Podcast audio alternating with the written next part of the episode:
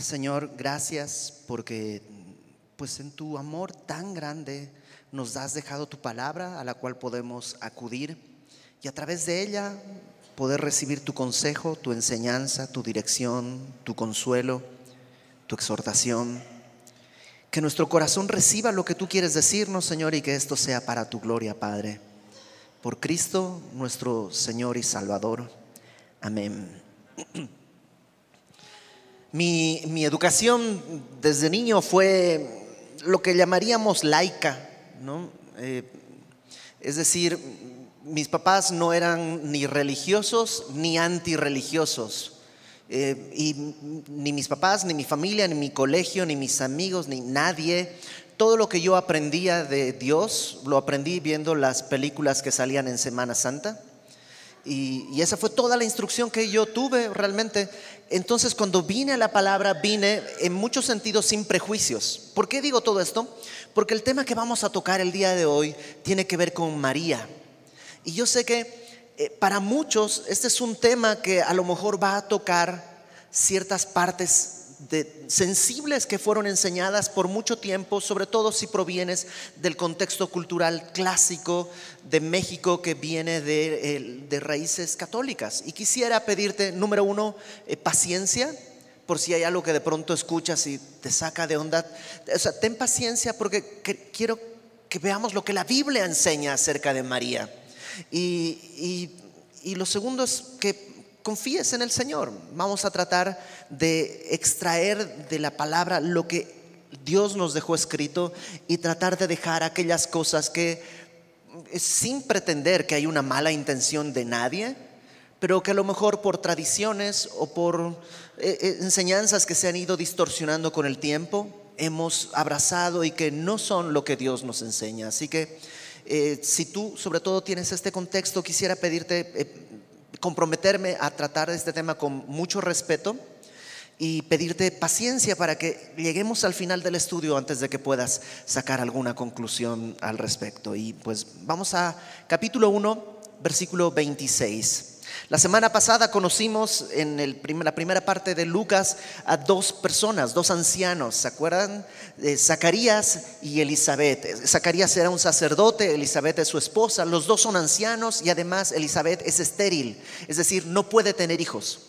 Y de pronto Zacarías está en el templo y un ángel, el ángel Gabriel, se le aparece y le dice, tu esposa va a dar a luz. Y Zacarías no lo cree y queda mudo por no creer. Y capítulo 1, versículo 26 dice, al sexto mes, es decir, seis meses después de ese evento que nos narró, seis meses después, el ángel Gabriel fue enviado por Dios a una ciudad de Galilea llamada Nazaret. El mismo ángel que le habló a Zacarías, seis meses después, regresa ahora a una ciudad de Galilea. Galilea es la zona norte. Jerusalén está acá, Galilea está al norte, donde está el mar de Galilea, o el mar de Genezaret o de Kineret también se llama. Está de, las ciudades que son famosas, está Capernaum, por ejemplo, que va a ser como el cuartel general de Jesús más adelante. El Señor Jesús va a estar mucho tiempo en esa zona, pero esa zona era una zona despreciada por la mayoría de los judíos, porque esa zona está en la frontera con las naciones gentiles. Es, em, el día de hoy, no, gracias a Dios, no es así, pero digamos, permítanme la licencia, ¿no?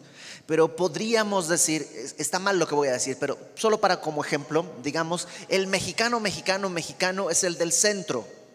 El de la frontera norte, como tiene tanta influencia con Estados Unidos, pues es un mexicano distinto. Podríamos decir eso. Eso se pensaba en aquella época, pero con desprecio. Los judíos de Galilea eran, pues, completamente despreciables. Esa zona se llamaba Galilea de los gentiles, imagínate. Tanto así que cuando a un discípulo le dicen, hemos hallado a Jesús de Nazaret, es el Mesías, este discípulo dice, ¿de Nazaret puede salir algo bueno? Bueno, a ese lugar socialmente despreciado es a donde va a ir el ángel. Y este ángel llega y dice el verso 27, llegó a una virgen desposada con un varón que se llamaba José, de la casa de David, es decir, de la familia de David. Y el nombre de la Virgen era María. Dos cosas que tenemos que ver acá. La primera es a lo mejor tú has oído algunas cosas, algunos documentales de estos eh, de Discovery Channel o History Channel que son realmente mal documentados. O sea, yo no soy un erudito, pero sé leer. Y cuando escucho esos documentales, digo, esos no leyeron ni siquiera una página de la Biblia y están hablando cosas que no entienden. Pero en esos documentales a veces se dice, bueno, la palabra virgen hace referencia a una señorita. O sea que la Biblia nunca enseña realmente el nacimiento virginal, sino que nació de una mujer joven. Y podríamos decir que la palabra que se utiliza, la palabra griega que se utiliza como virgen, podría hacer referencia a una señorita. La palabra, una traducción sería doncella también podría hacer referencia a una señorita. Pero fíjate, bríncate por favor al versículo 34. Cuando María le dice al ángel, ¿cómo será esto, el quedar embarazada? Pues no eh, conozco varón. Lo que ella le está diciendo ahí es, soy virgen, no en el sentido de señorita joven, sino en el sentido de que no ha tenido una vida sexual. Entonces, a todas luces, o sea, tú puedes tener tu opinión y yo puedo tener mi opinión. Lo que no podemos decir es que la Biblia enseña algo que no está enseñando. La Biblia enseña que María en este momento en el que el ángel la visita era una jovencita que no había tenido una vida matrimonial ni sexual de ningún tipo. Lo segundo que vemos acá es que estaba desposada. ¿Qué es desposada? En la cultura judía el matrimonio tenía tres momentos. El primer momento era como el pacto en que los papás acordaban, bueno, mi hijo se va a casar con tu hija o viceversa, y esto podía suceder incluso antes de que los niños nacieran. O sea, podríamos hacer pacto, bueno, cuando tengamos nuestros hijos se van a casar, órale, bueno, hacemos, eh, nos damos la mano en señal de compromiso y podía ser hecho antes de que nacieran y al nacer ya nacen pues con, con un destino de con quién se van a casar podría ser. El segundo momento era el desposorio. El desposorio era esta etapa en la que ya estaban en edad casadera, entonces se reunían los novios, a veces se conocían ahí, oh, te presento, ella va a ser tu esposa, él va a ser tu esposo, se conocían ahí y había una especie de lazo pero todavía no vivían juntos, es decir, no vivían como matrimonio, pero si se tuviera que disolver eso, había que hacer un divorcio, porque no era nada... El ejemplo que se me ocurre es un poquito como el compromiso el día de hoy. Cuando pides la mano de tu de futura esposa, todavía no estás casado con ella, pero ya hay un lazo. La diferencia es que aquí pues no habría divorcio si rompes el compromiso. En aquella época sí tendría que haber un divorcio. Esto era algo serio. No había una vida matrimonial, pero se consideraban ya casados uno con otro. Y el tercer momento, bueno, pues ya es el matrimonio y la consumación del matrimonio, en que se hacía una celebración y todo esto. Y María estaba desposada con José, es decir, todavía, por eso dice, es una virgen, no tiene una vida matrimonial, aunque ya está entregada en matrimonio. Y una de las cosas que me, me llaman la atención en esto es cómo Dios en este ejemplo nos muestra un poco lo que Él hace con nosotros. Porque dice la palabra que tú y yo somos la esposa de Cristo. Y que fuimos escogidos antes de la fundación del mundo. Es como que el Padre tomó la esposa para su hijo antes de que naciéramos en ese compromiso. En segundo lugar, esta segunda etapa del desposorio es cuando tú y yo le conocemos. Cuando escuchamos el Evangelio y creemos en el Evangelio, entonces estamos casados con Cristo, aunque todavía no vivimos con Él. No estamos con Él, no le vemos cara a cara, no estamos durmiendo bajo su techo todavía, pero ¿sabes qué? Es nuestro esposo y le amamos. Dice Pedro, le amamos sin verle. Sí, le amamos en verdad y anhelamos qué cosa? El tercer momento cuando, ¿te acuerdas? Lo estudiamos en Tesalonicenses, seamos llevados a su presencia. Y, dice Apocalipsis capítulo 19, será el tiempo de las bodas del Cordero.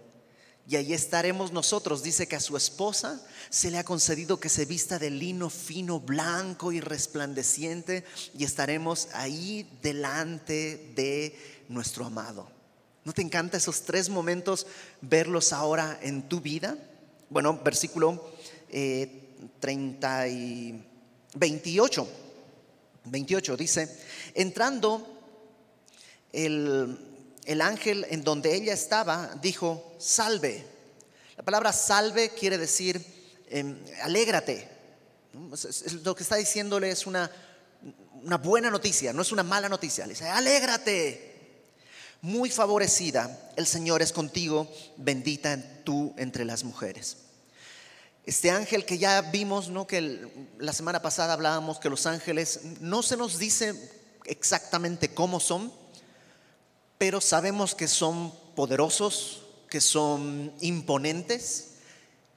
Y lo que hace es decirle, número uno, alégrate. Y luego le da tres, tres noticias. La primera le dice, muy favorecida.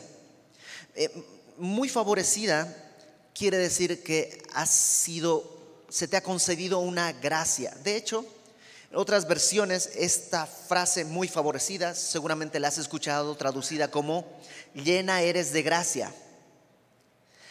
El problema de esta, de esta traducción, llena eres de gracia, es una correcta traducción. El problema es que la interpretamos mal porque pensamos o se piensa que María es llena de gracia tanto que puede otorgar gracia.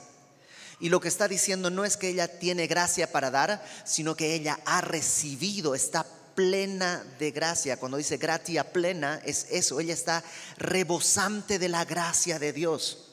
Por eso la traducción muy favorecida también es correcta, ¿no? llena eres de gracia. La gracia es un favor inmerecido y Dios la ha llenado de gracia. Lo tercero que le dice, número uno, muy favorecida, perdón, lo segundo es, el Señor es contigo. Dios está de tu lado, Dios está de tu parte. Y número tres le dice, bendita entre las mujeres. No bendita sobre las mujeres, sino entre las mujeres. María es una mujer exactamente igual que todas las demás y la diferencia la ha hecho Dios al llenarla de una gracia que ella está ahora rebosante. Yo cuando leo eso digo, ay Señor, yo quisiera eso. Yo quisiera eso.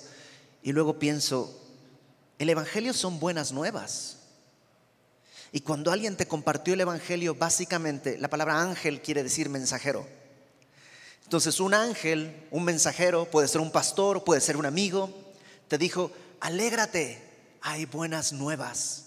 Dios ha pagado por todos tus pecados en la cruz del Calvario.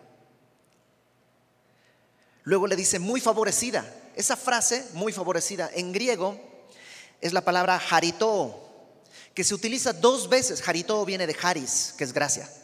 Y eso eh, se utiliza dos veces en el Nuevo Testamento, esta palabra. Una es aquí la otra es en Efesios, en el capítulo 1, versículo 6, que dice que Él nos ha hecho aceptos en el amado. Aceptos es eso, llenos de gracia en el amado. Y sabes, alguien te dio las buenas nuevas y te dijo, alégrate. Y en segundo lugar, alguien te dijo, eres acepto, lleno de gracia, igual que a María. Lo tercero que le dijo es, bendita entre las mujeres. Y Pablo en Efesios capítulo 1, versículo 3 también dice que Dios nos ha bendecido, nos bendijo con toda bendición espiritual. Entonces digo, ok, Dios ha derramado lo mismo que derramó sobre María, ha derramado sobre mi vida. Versículo 29. Mas ella cuando le vio se turbó por sus palabras y pensaba qué salutación sería esta. De pronto ella no entiende muy bien qué está pasando y el ángel le va a explicar a qué se refiere cuando le dice, eres bendita. Ok, pero ¿en qué? ¿En qué soy bendita? ¿A qué te refieres? ¿Por qué soy bendita? Y dice el verso 30. El ángel entonces le dijo, María, no temas porque has hallado gracia delante de Dios. Me encanta. No dice has conseguido o has logrado o has desbloqueado el nivel de gracia. De la, no, le dice has hallado. Has hallado gracia delante de Dios. No es tu mérito, es la gracia. Yo siempre digo que En mi familia soy el único creyente y mm, definitivamente no soy el más inteligente de mi casa. Tendrías que hablar con mi hermano y darte cuenta que, o con mi hermano, o con mi, bueno, en realidad cualquiera de mi casa, ¿no? mis papás o mis hermanos son más inteligentes que yo, son más morales que yo. Eh, mi vida era básicamente un torbellino sin rumbo, un, tren desbocado y de pronto Dios me toma a mí. Y alguna vez pensando en esto, la única conclusión a la que yo puedo llegar sinceramente es que yo me tropecé con la gracia y el Señor me se, se agachó a levantarme. Esa es la única verdad. Así como María que dice, hallaste gracia, yo iba así a tientas en mi propia oscuridad y pum, me tropecé con la gracia y ahí estoy. María halló gracia delante de Dios. Y versículo 31, fíjate lo que va a pasar. Ahora concebirás en tu vientre, darás a luz un hijo y llamarás su nombre Jesús. Le dice tres cosas que tienen que ver con la humanidad de Cristo, porque esto es común a todos nosotros. Número uno, concebirás. O sea, este niño va a ser concebido, va a quedar embarazada. Número dos, vas a dar a luz. Este embarazo va a llegar a término. Y número tres, le vas a poner por nombre Jesús. Y estas tres cosas son como todos nosotros hemos sido concebidos, fuimos dados a luz y se nos puso un nombre. Es más, el nombre Jesús es la versión griega de Yeshua, que era el nombre hebreo. Y era un nombre muy común en aquella época. En la calle donde vivía María, seguro había 15 Jesuses más por ahí. Era un nombre muy común. Entonces Jesús no nace como alguien especial. Cumple el mismo proceso que tú y yo hemos cumplido. Pero ahora sí vienen cosas que lo hacen a él único. Fíjate lo que dice. ¿Qué más va a pasar? Verso 32 este, este niño, este, este, este, este, este Jesús, este niño será grande, será grandioso. En griego es la palabra mega. En eso no todos, solo Él. Y será llamado Hijo del Altísimo, no Hijo de María, Hijo del Altísimo. Y el Señor, Dios, le dará el trono de David su padre y reinará sobre la casa de Jacob para siempre y su reino no tendrá fin. ¿De qué está, de qué está hablando? Bueno, ah, en, si tú recuerdas, en 2 Samuel capítulo 6, David lleva el arca que estaba ahí abandonada, olvidada, la lleva a Jerusalén. Y en el capítulo 7 de 2 Samuel, David dice que estaba en su palacio y desde su palacio ve el arca. Y ve su palacio y dice, yo vivo entre un edificio de madera hermoso y el arca está entre tiendas. Y dice, esto no, es, no está bien, no es posible que yo esté viviendo mejor. O sea, David sabe que Dios no es el arca, pero de alguna manera dice, no es correcto que yo esté viviendo acá entre lujos y el arca esté ahí en el patio bajo una tienda. Le voy a edificar una casa a Jehová. Eso dice David. Después de, bueno, Natán, el profeta, le dice, hazlo, y luego Dios le dice a Natán, dile que no. Entonces Natán viene y le dice, no, Dios dice que no lo puedes hacer porque eres un hombre de guerra y un hombre de guerra no puede edificar la casa de Dios. Pero Natán le dice otra cosa, dice Dios que Él te va a edificar casa a ti. Y están haciendo un juego de palabras entre casa como edificio y casa como linaje, así como la casa de, no sé, los, los Borbones, los, no sé, los Austrias.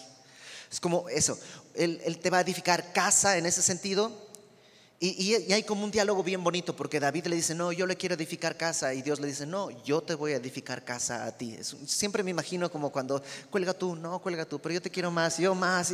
Y, Dios está así como eh, regateando con David porque David quiere y Dios le dice, no, no, no, yo te voy a edificar casa a ti.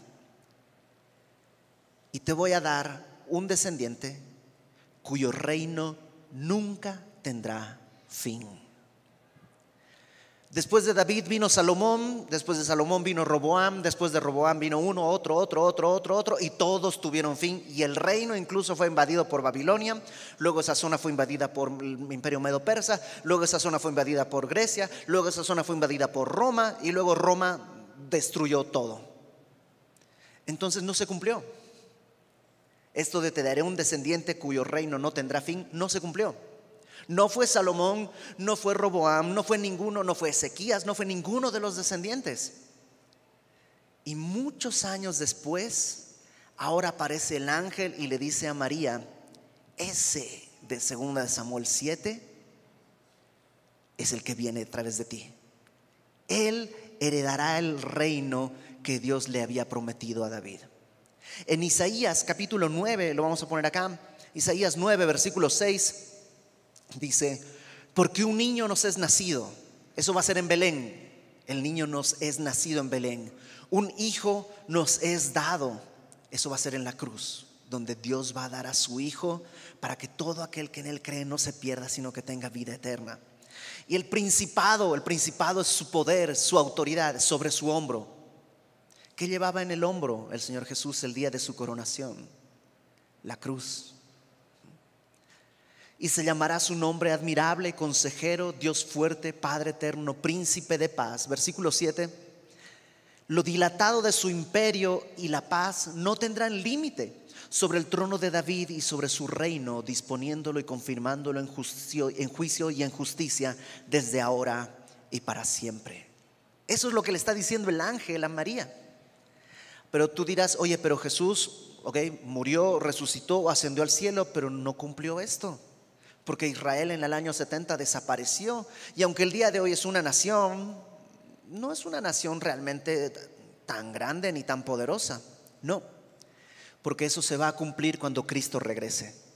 Cuando Él regrese y nosotros con Él, instaurará su reino y gobernará con juicio, gobernará con justicia. Salmo capítulo 2, el Padre le dice, pídeme y te daré por herencia todas las naciones de la tierra. Entonces, aunque no se ha cumplido, sabemos que se cumplirá. Y eso es lo que el ángel le está diciendo. Este que viene es el que va a heredar el trono de David, su padre, y reinará sobre la casa de Jacob para siempre y su reino no tendrá fin. Versículo 34. Entonces María dijo al ángel, ¿cómo será esto? Pues no conozco varón. ¿Te acuerdas que la semana pasada decíamos que Zacarías, cuando el ángel le dice, tú tendrás un hijo, Dios ha oído tu oración y tendrás un hijo, Zacarías dice, ah, ¿cómo crees? Ya estamos, no, no creo, eso no pasa. Y por su incredulidad tiene que quedarse mudo y sordo. Bueno, no sordo, más bien mudo. Y em, ahora es distinto, porque María no es que no cree, simplemente no entiende. O sea, ella cree lo que el ángel le dice, pero no entiende cómo. Pero ¿cómo voy a quedar embarazada si no, no, tengo, no, no tengo pareja con quien tener un hijo? Y me encanta la idea de que yo no tengo que tener claros los planes de Dios para que Dios lleve a cabo sus planes. Muchas veces no sé cómo lo va a hacer, pero si creo, puedo disfrutar lo que Dios va a hacer. No sé si me explico. Y Dios no se enoja con María porque no entiende. Simplemente le explica, versículo 35. Respondió, respondiendo el ángel, le dijo, el Espíritu Santo vendrá sobre ti y el poder del Altísimo te cubrirá con su sombra. ¿Qué, qué palabras tan bonitas? O sea, ¿cómo voy a quedar embarazada si no conozco hombre? ¿Ok? El Espíritu Santo vendrá sobre ti y el poder del Altísimo te cubrirá con su sombra, por lo cual vendrá sobre ti y el poder del Altísimo te... Perdón, voy a volver a leerlo. El, el Espíritu Santo vendrá sobre ti, el poder del Altísimo te cubrirá con su sombra, por lo cual también el santo ser que nacerá será llamado Hijo de Dios. O sea, María no es un nacimiento natural, es hijo de Dios lo que estará en tu vientre. En Génesis, cuando te acuerdas que pecan Adán y Eva y Dios le dice a Adán, ¿qué pasó? Y Adán le dice, pues la mujer que tú me diste, ella me dio de comer. Le pregunta a la mujer y la mujer le dice, pues la serpiente me engañó y yo comí. Y entonces a la serpiente lo que le dice, por cuanto tú hiciste, eh, pondré enemistad entre ti y la mujer, ella, te dirá en la cabeza, tú la, la estimarás el cañar, pero le habla de la simiente de la mujer. El asunto es que eso es una incoherencia, porque la mujer no tiene simiente, la mujer tiene óvulo. Para la fecundación se necesita el óvulo y la semilla. El hombre es el que provee la simiente. Entonces cuando Dios dice la simiente de la mujer está reprobado en anatomía, porque es como que Dios está hablando incoherencias, a no ser que Él esté más bien diciendo que va a ser algo completamente milagroso. En una mujer sin necesidad del varón habrá una nueva vida. Y eso es lo que el ángel le está diciendo. De alguna manera es como si ¿Te acuerdas cuando eh, estudiamos hace poquito en el primer libro de Reyes que Dios dedica, perdón, Salomón dedica el templo y la nube, la gloria de Dios llena el templo? Bueno, eso es lo que va a pasar en el vientre de María. No es que María va a ser ella toda santa, sino que su vientre va a ser como el lugar santísimo. Ahí estará. Ahora, otro detalle. Dice ahí en el final del versículo 35, por lo cual, también el santo ser que nacerá será llamado Hijo de Dios. Una vez más, no Hijo de María, sino Hijo de Dios.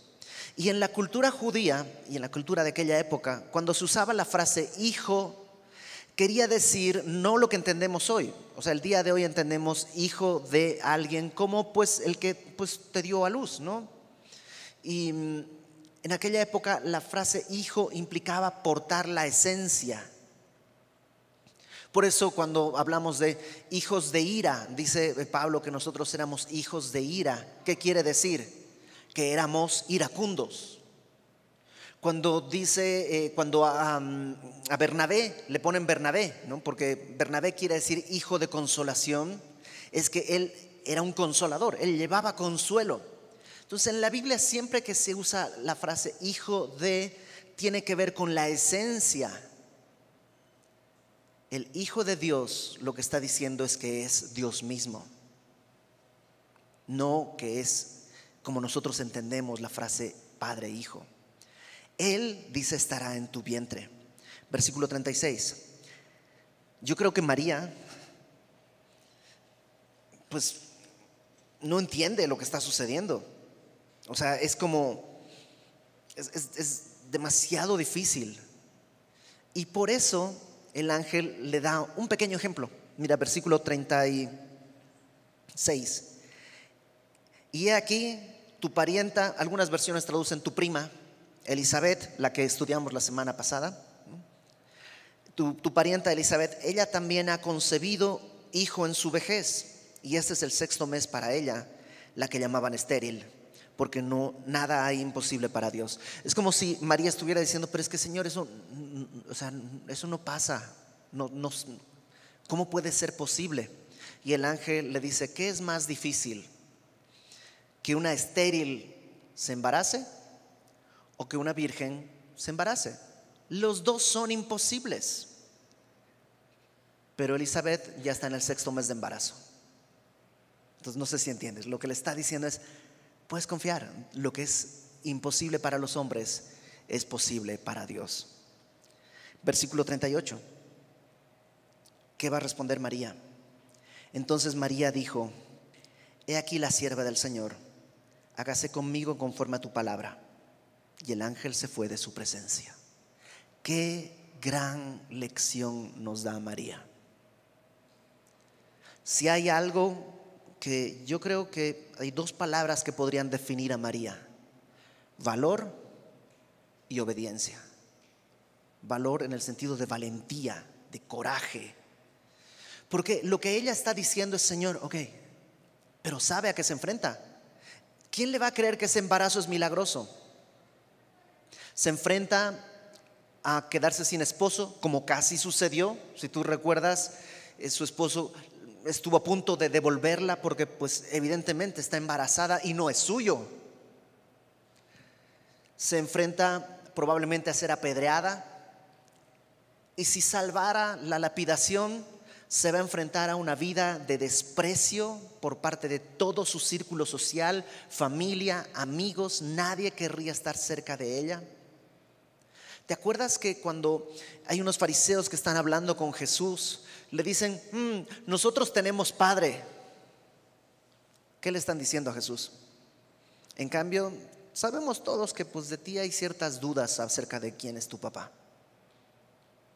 Y ese estigma llevó María toda su vida. Qué valor, qué, qué, qué fortaleza muestra María. Por eso es triste cuando alguien menosprecia el valor de María.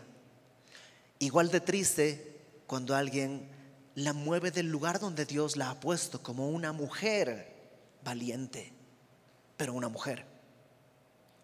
Dice versículo 39. Eh, en aquellos días, levantándose María, fue deprisa a la montaña, a una ciudad de Judá y entró en casa de Zacarías y saludó a Elizabeth.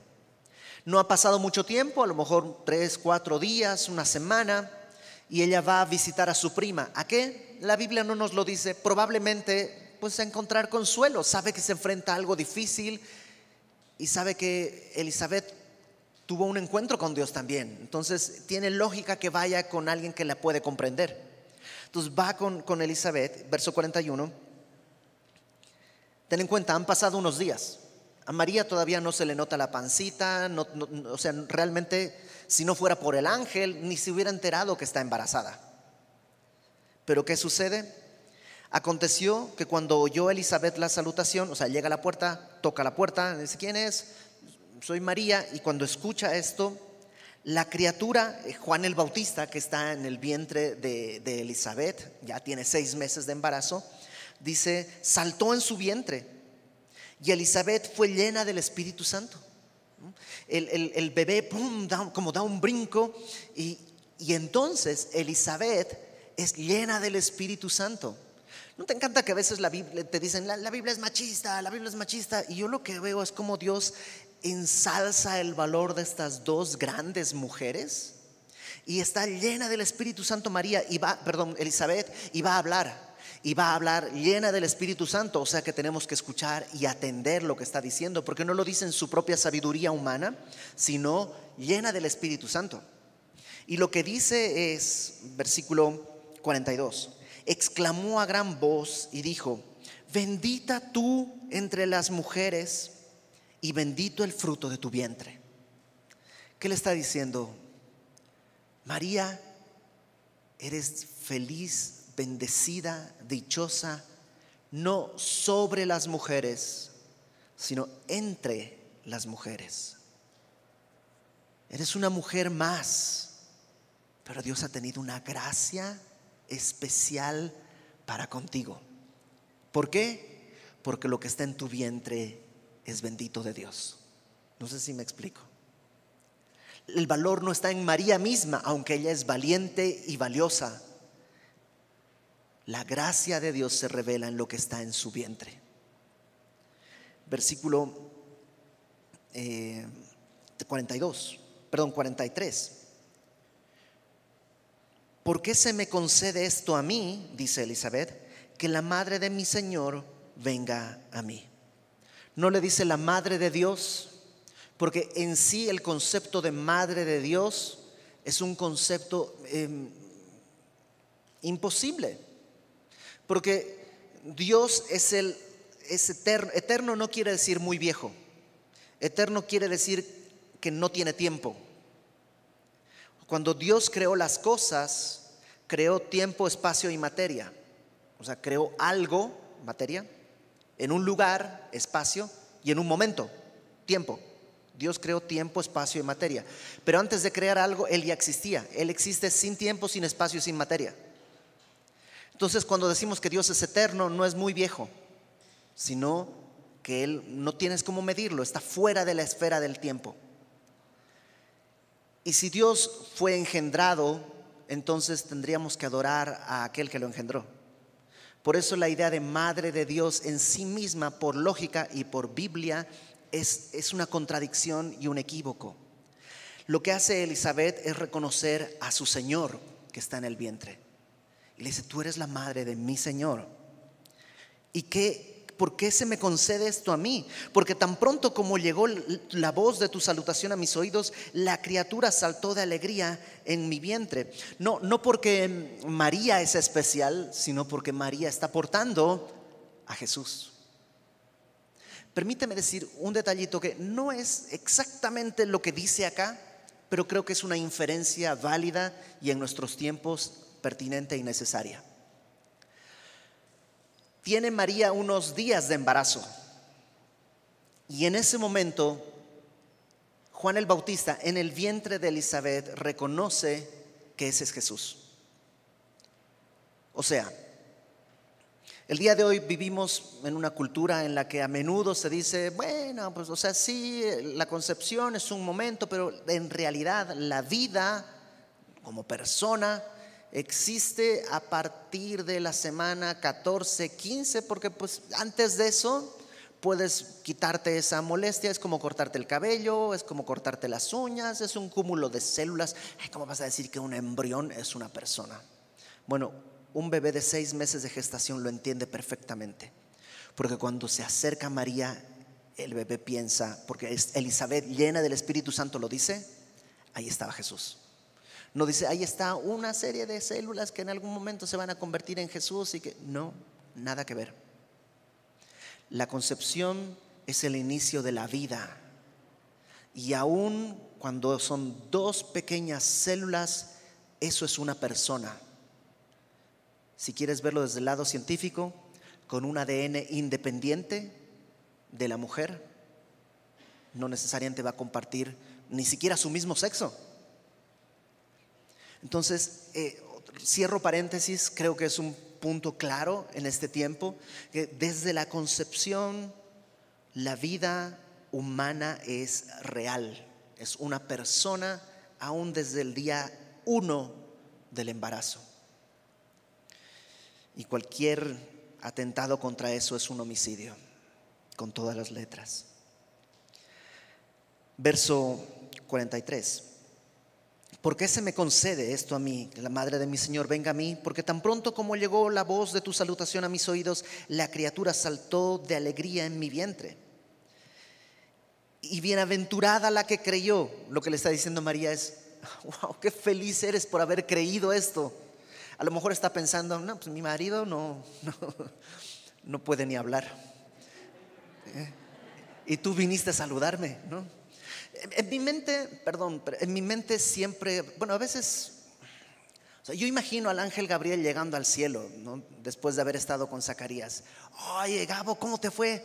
Eh, más o menos, o sea, tuve que dejarlo mudo porque no quiso creer. Y la segunda vez, oye, Gabo, ¿cómo te fue? Maravilloso, maravilloso. María dijo, hágase tu voluntad. Otra cosa que viene a mi mente y que es pura especulación, yo nomás estoy pensando es, acuérdate que Lucas no vio estas cosas. Lo veíamos la semana pasada. Lucas es como un periodista que ha ido entrevistando, dice que fue a las fuentes originales, ¿te acuerdas? En el capítulo 1 fui a las fuentes originales, probablemente entrevistó a María. María en este, cuando cuando sucede esto tendrá alrededor de 20 años, entre 15 y 20 años. Cuando muere Jesús tendrá entre 45 y 50. Y cuando Lucas la entrevista tal vez tendrá alrededor de 65, 70 años. Y Lucas, imagino cuando le está contando esto, cómo fue y le está contando María. Y yo imagino a Lucas preguntándole, ¿y qué dijiste cuando el ángel te habló? Pues, ¿qué voy a decir? Hágase tu voluntad. ¿Cómo se responde a una orden de Dios? ¿Se regatea una orden de Dios? ¿Se discute una orden de Dios? Y ahora Elizabeth lo que le dice es, bienaventurada la que creyó, porque se cumplirá lo que le fue dicho de parte del Señor, porque Dios va a cumplir lo que Él ha dicho. verso 46. Ahora escuchemos a María. Entonces María dijo,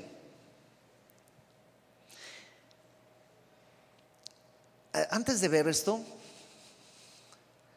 déjame advertirte lo que Jesús dijo, que de la abundancia del corazón habla la boca. Y lo que va a salir de la boca de María, para empezar, es palabra de Dios. Todo lo que dice está ligado a algún salmo, algún profeta, algún pasaje. Todo lo que sale, es más, ni siquiera yo intenté, a ver, pues vamos a ver, esto sale de Isaías tal, esto sale del Salmo tal, pero si hago eso nos vamos a quedar media hora más aquí. Está tan lleno de la palabra que esa va a ser tu tarea. Revisar línea por línea de dónde vino y de dónde viene y estudiar por qué lo sacó. Esa va a ser tu tarea. Ahorita solo vamos a concentrarnos en lo que dijo. Pero ¿sabes qué? Si, si de la abundancia del corazón habla la boca, de su corazón salió pura palabra de Dios y alabanza. Fíjate lo que dice versículo 46. Engrandece mi alma al Señor. No dice el Señor me engrandece, sino mi alma, mis pensamientos, mis sentimientos, mi corazón engrandecen al Señor. Y mi espíritu se regocija en Dios, mi Salvador. O sea, mi alma, mis pensamientos, todo engrandecen a Dios. ¿Y tu espíritu? Mi espíritu está bailando de alegría. ¿Por qué? Porque Dios es mi Salvador. María está reconociendo que necesita salvación, que es una mujer como cualquier otra pecadora y que requiere de un Salvador. Y Dios es su Salvador. Creo que deshonramos la memoria de María tratando de... Hay una doctrina que seguramente la has oído, que es la Inmaculada Concepción de María, que tiene que ver no con que ella da a luz inmaculadamente a Jesús, lo cual sí es cierto porque Jesús nació sin pecado. Esta doctrina plantea que ella nació sin pecado. Y eso es una contradicción a las escrituras, porque ella misma está diciendo, mi espíritu se regocija en que Dios es mi Salvador. Necesitaba también ella un Salvador, tanto como tú o como yo. Porque ha mirado la bajeza de su sierva, pues he aquí, desde ahora me dirán bienaventurada todas las generaciones. Y ella misma admite, ha mirado la bajeza de su sierva. Yo, o sea, ¿quién soy yo? Hay una canción de Marcos Vidal, hay pocas canciones de Marcos Vidal que uno puede cantar sin llorar, ¿no? Este, pero hay una que eh, eh, dice, ¿quién soy yo para que tú me hayas amado? Y, y María está diciendo eso, o sea, has mirado la bajeza de tu sierva. Yo era entre los vil y menospreciados. Y yo digo, yo también. Como te decía hace rato, yo no era ni siquiera el más apto de mi familia, que somos cinco. Yo no era el más apto. Tomó lo vil y lo menospreciado. Y ahora dice, me dirán bienaventurada, no bien merecida, sino bienaventurada, feliz, todas las generaciones. Porque me ha hecho grandes cosas el poderoso. Santo es su nombre. No dice he conseguido, sino que Dios ha hecho conmigo grandes cosas. Y yo digo, ay Señor, conmigo también. O sea, cuán grandes cosas has hecho para conmigo. Me has dado vida, me has dado un propósito, me has dado una familia, me has dado una iglesia, me has dado... O sea, cuán grandes cosas ha hecho Dios conmigo. y su misericordia es de generación en generación a los que le temen. Y María dice, y no es porque yo sea especial, esto es para cualquiera. Su misericordia no es algo que arrancó conmigo ni se termina conmigo, es de generación en generación, para todos. Hizo proezas con su brazo, hace cosas poderosas y fíjate las cosas que hace. Eh, y María aquí utiliza un sentido, los teólogos le llaman eh, o presente profético o pasado profético. ¿Qué quiere decir esto? Son cosas que se dicen o en presente o en pasado, pero que todavía no han sucedido. Es como decir, estamos muertos. para decir eso tendría que estar muerto y no podría decir eso, pero decir estamos muertos es decir algo en presente como si ya hubiera sucedido, pero que todavía va a suceder. Bueno, muchas veces hay personajes en la Biblia que hablan así. María en este caso está hablando así. ¿Por qué? Porque lo que está diciendo es algo que va a tener, eh, es tan seguro de que suceda así, que es como si ya hubiera pasado, aunque no ha sucedido. ¿Mm? Dice, hizo proezas con su brazo. ¿Qué proezas? esparció a los soberbios en el pensamiento de sus corazones. Todavía no ha pasado eso, todavía tenemos muchos soberbios y altaneros, pero lo va a hacer, va a traer justicia. Quitó de los tronos a los poderosos y exaltó a los humildes. Todavía no pasa eso, todavía el poderoso se enseñorea de, de los humildes. Sí, pero Dios va a traer justicia. ¿Te acuerdas? Ese es el rey, el que va a sentarse en el trono, el que va a reinar con equidad y con justicia. Salmo capítulo 2, nuevamente. Eh, pídeme y te daré por herencia todas las naciones. Las regirás con vara de hierro, como vasija de alfarero las quebrantarás. Dios, Cristo va a reinar con justicia perfecta, como una vara, así que no se tuerce para nadie ni para nada, sino que está derecha y perfecta. Así va a reinar Jesús. Eh, a los hambrientos colmó de bienes y a los ricos envió vacíos. Socorrió a Israel acordándose de la misericordia de la cual habló nuestros padres para con Abraham y su descendencia para siempre. Y María dice, todo eso lo hizo, ¿sabes por qué? Por su misericordia y porque es fiel, porque se acuerda de sus promesas. Y aunque no ha pasado, lo da como un hecho. Me encanta cómo María confía en Dios fiel, aunque lo que Dios le está pidiendo es algo que a ella le va a doler, no solo de manera física, sino además a lo largo de toda la vida el desprecio que va a tener que enfrentar. Pero ella dice, el Señor trae justicia. Se quedó con ella, con María, perdón, se quedó María con Elizabeth, con ella como tres meses, probablemente hasta que dio a luz, Elizabeth estaba con seis meses, tres meses más, se cumplen los nueve, probablemente hasta que dio a luz se quedó con ella y luego se volvió a su casa. Y probablemente ahí, cuando llega a su casa, tres meses después, es que tiene que hablar con, con José y decirle, José, estoy embarazada. Y José dice la palabra que era un hombre justo, que no quiso difamar, difamarla en público, porque si, si, él hacía esto público, la iban a apedrear y José dice, pues no, no voy a hacerlo en público y la va a devolver en privado, pero un ángel se, le acerca a José y le dice, em, no temas recibir a María, porque lo que está en ella es del Espíritu Santo. Y entonces José toma a María como su esposa también con fe, asumiendo las críticas, los desprecios, las murmuraciones, los chismes, todo lo que vendrá. Y yo digo, José y María en verdad eran hombres de fe. Ok, ahí lo vamos a dejar por el día de hoy. ¿Qué, qué encuentro para nosotros para meditar esta semana? Yo creo que el, lo, más importante es que a veces la voluntad de Dios no es fácil. Romanos dice en capítulo 12 que la voluntad de Dios es agradable, es buena y es perfecta, pero no siempre es fácil.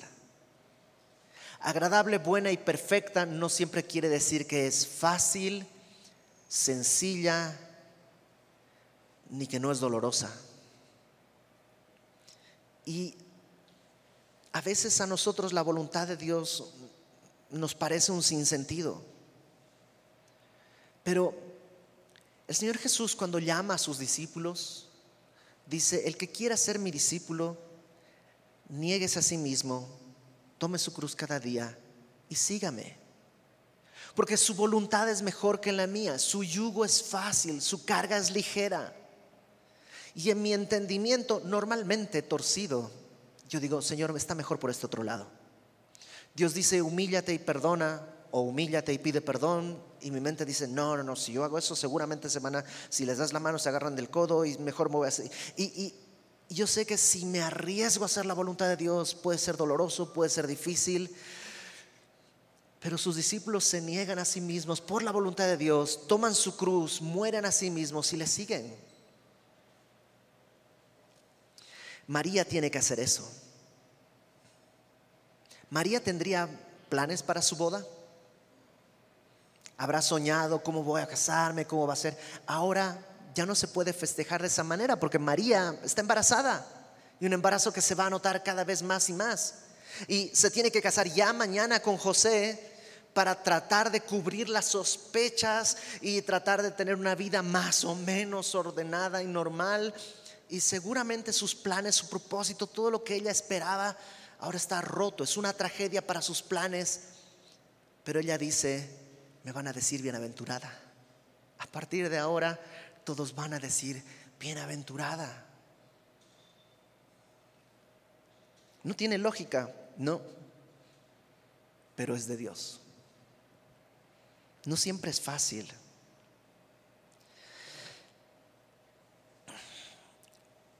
Fíjate algunas cosas que hizo María que creo que nos permiten a nosotros ah, afrontar situaciones en que la voluntad de Dios nos parezca difícil.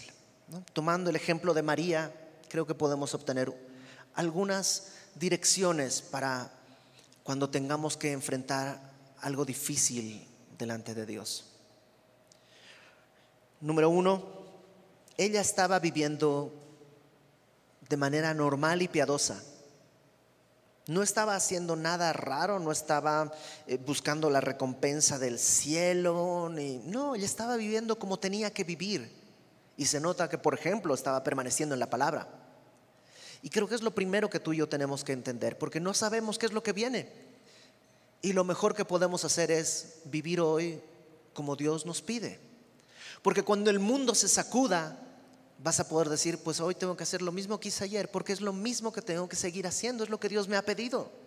Amar a mi esposa, cuidar a mis hijos, leer mi Biblia, amar a mi prójimo, bendecir al que me maldice.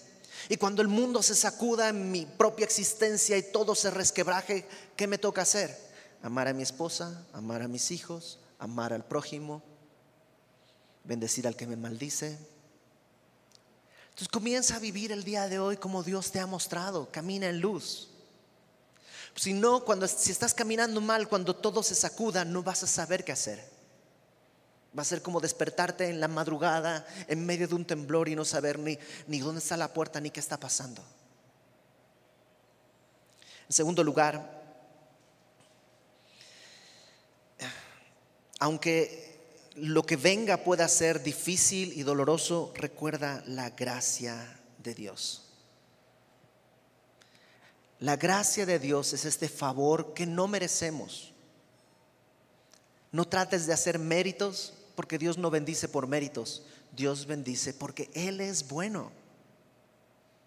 Dios extiende su misericordia, su gracia, porque Él es bueno y misericordioso. Hay un pastor que decía, deja de tratar de darle razones a Dios para bendecirte. Porque a veces queremos eso, ¿no? Señor, mira, yo ya leí mi Biblia, bendíceme. Yo ya compartí el Evangelio, bendíceme. Yo ya hice esto, bendíceme. Y eso lo que hace es anclarnos en nuestra propia autojusticia. Y eso no es gracia. Descansa en el Señor. Y cuando hagas lo que Él te pida, como dice el Señor Jesús, solo vas a decir, Señor, soy un siervo inútil. Lo que me pediste, no más eso hice. Pero ese siervo inútil, el Señor le va a decir, entra en el gozo de tu Señor. María cree, en tercer lugar, pero no entiende. Y me encanta eso porque yo a menudo no entiendo lo que Dios está haciendo. Ya les he platicado alguna vez, yo no sé, el mundo diría es mala suerte, pero utilizando el lenguaje del mundo, yo tengo mala, mala, mala suerte en todos los sentidos. ¿no? Si me compro una tele, va a salir fallada y por eso no me compro tele. O sea, yo ya sé eso. Si construyo una cerca, me va a quedar lejos. Eso es automático.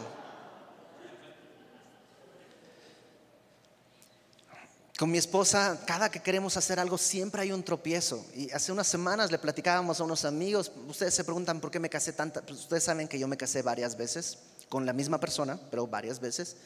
¿Y por qué? Pues porque algo pasaba siempre. En una de mis primeras bodas, yo me casé. O sea, eh, para empezar, cuando estábamos yendo a casarnos, me negaron la salida del país, después no había vuelos, después cuando conseguimos un vuelo para ir, llegamos, o sea, porque fue bien, bien angustioso, porque ya teníamos que irnos, ya no hay vuelo, no hay vuelo, no hay vuelo, no hay vuelo. Conseguimos un vuelo, mi suegro consiguió el vuelo, ya vamos al aeropuerto, llegamos ahí, ¿y qué crees que pasó? La agencia que compró el vuelo no había hecho el depósito, por tanto no teníamos boletos. Y tú dices, esa es una, sí, pero es una después de seis. Y llegamos a Bolivia y para casarnos necesitábamos un papel que no tenía mi esposa y había que conseguirlo y no salía y no salía y no salía.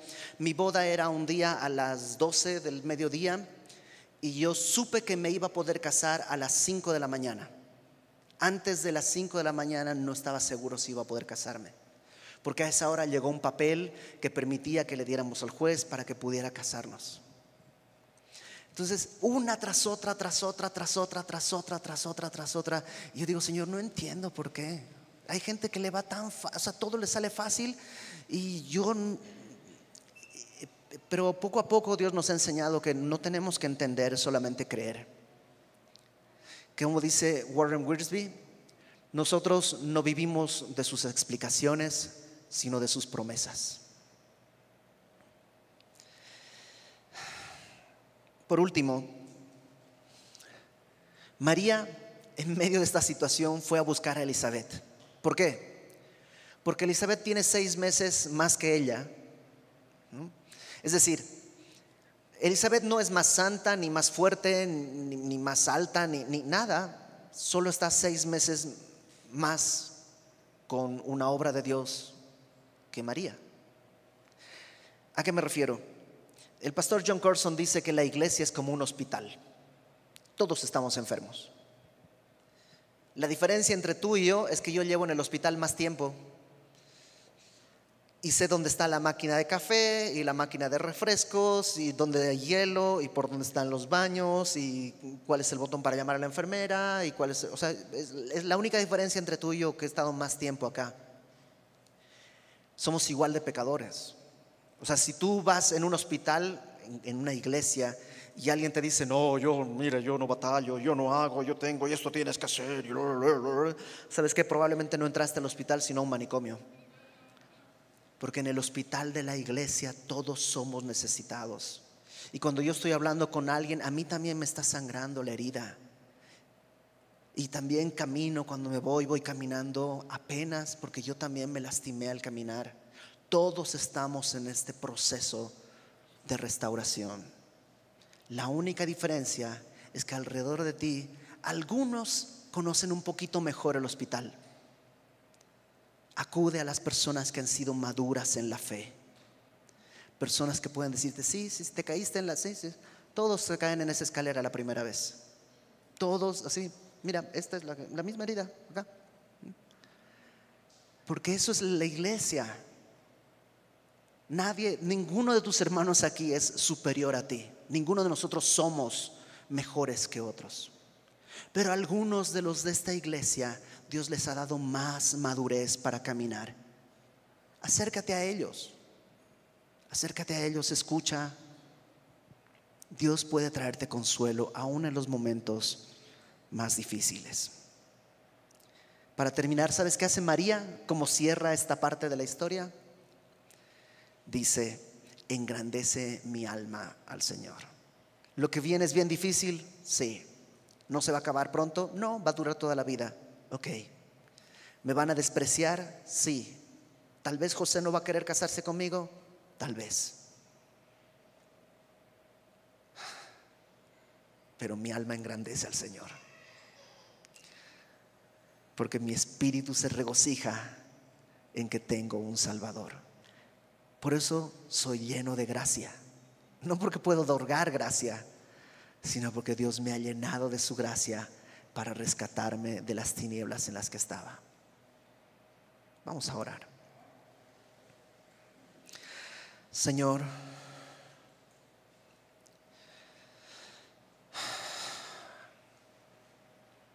queremos servirte y adorarte